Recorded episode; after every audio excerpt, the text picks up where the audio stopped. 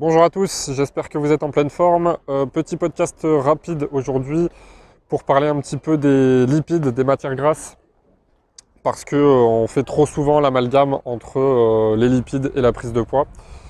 Euh, donc les lipides, ce sont les graisses en fait. hein. Souvent on entend dire un tel est gros, c'est sûrement parce qu'il doit manger gras. Ou si celui-là est obèse, ça ne m'étonne pas vu les plats gras qu'il consomme. On entend souvent ça. Et, euh, du coup, bah, on fait l'erreur pendant une perte de poids de vouloir à tout prix diaboliser et supprimer euh, les matières grasses. Et malgré ça, on se rend compte qu'on perd pas de poids. Tout simplement bah, parce que c'est pas la bonne voie. La perte de poids, euh, elle est possible grâce à un déficit calorique. C'est juste ça. Après, évidemment, il y a d'autres choses qui entrent en jeu, comme les hormones, ainsi de suite. Mais le- l'élément numéro un pour une perte de poids, c'est le déficit calorique. Peu importe que vous consommiez des lipides ou non. Euh, mais malgré, euh, parfois, malgré le fait qu'il y ait une alimentation équilibrée, un, rééquilibrage alimentaire, euh, bah, beaucoup n'arrivent pas à perdre du poids malgré le fait qu'ils aient supprimé les matières grasses de leur alimentation. Eh bien, c'est tout simplement en raison du facteur hormonal. C'est-à-dire que les lipides, nous servent à produire du cholestérol. Je ferai sûrement un podcast complet sur le cholestérol, parce que ça mérite aussi de balayer quelques, quelques mythes.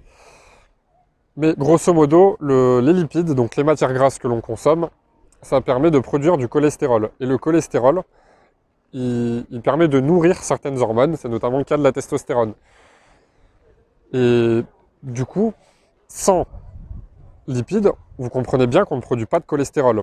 Et sans cholestérol, forcément, il y a certaines hormones ne peuvent pas être produites en, en quantité suffisamment abondante pour qu'on soit en bonne santé et pour qu'on puisse perdre du poids. On sait que plein, plein, plein d'hormones sont très friandes de cholestérol. Donc, si vous supprimez les lipides de votre alimentation dans l'espoir de perdre plus de poids, bah, vous allez vous heurter à un mur, tout simplement parce que pas de lipides, pas de cholestérol, et donc pas, euh, ou du moins beaucoup moins d'hormones comme, le, comme la testostérone, qui est à la fois une hormone anabolisante et une hormone brûle-graisse. Donc si vous vous privez de lipides, vous vous privez de, beaucoup de bénéfices. Je parle surtout des, des lipides euh, insaturés, monoinsaturés, polyinsaturés. Et, c'est important, pas que pour les hormones, pas que pour la perte de poids, c'est important pour les articulations, pour le cerveau, qui est composé de beaucoup de graisse, rappelons- rappelons-le. Euh, c'est important pour la, santé cardiovasculaire, c'est important pour l'assimilation de plusieurs nutriments. C'est vraiment important pour plein de choses, donc euh, n'hésitez pas à consommer de l'huile d'olive, des poissons gras, des œufs, des, oléagineux comme des noix, des amandes, comme euh, des, des noix du Brésil, des noix de cajou, des cacahuètes, ainsi de suite. Et tout est toujours une question de juste équilibre. Il n'y a aucun macronutriment ou micronutriment qui est supérieur à un autre. C'est toujours une question d'harmonie. On a autant besoin de glucides que de protéines, que de lipides. Il faut toujours un équilibre. Donc forcément, quand on supprime un élément, le corps n'aime pas ça et crie famine. Et au bout d'un moment, inévitablement, on finit par avoir des problèmes. Donc, les lipides, c'est vraiment euh, d'une importance capitale. On parle souvent des oméga 3, mais il y en a d'autres qui sont importants, les oméga 6, les oméga 7 qui sont pas très connus, les oméga 9. Et si on fait l'erreur de les supprimer, on s'expose à des problèmes de santé et on peut avoir des difficultés à perdre du poids.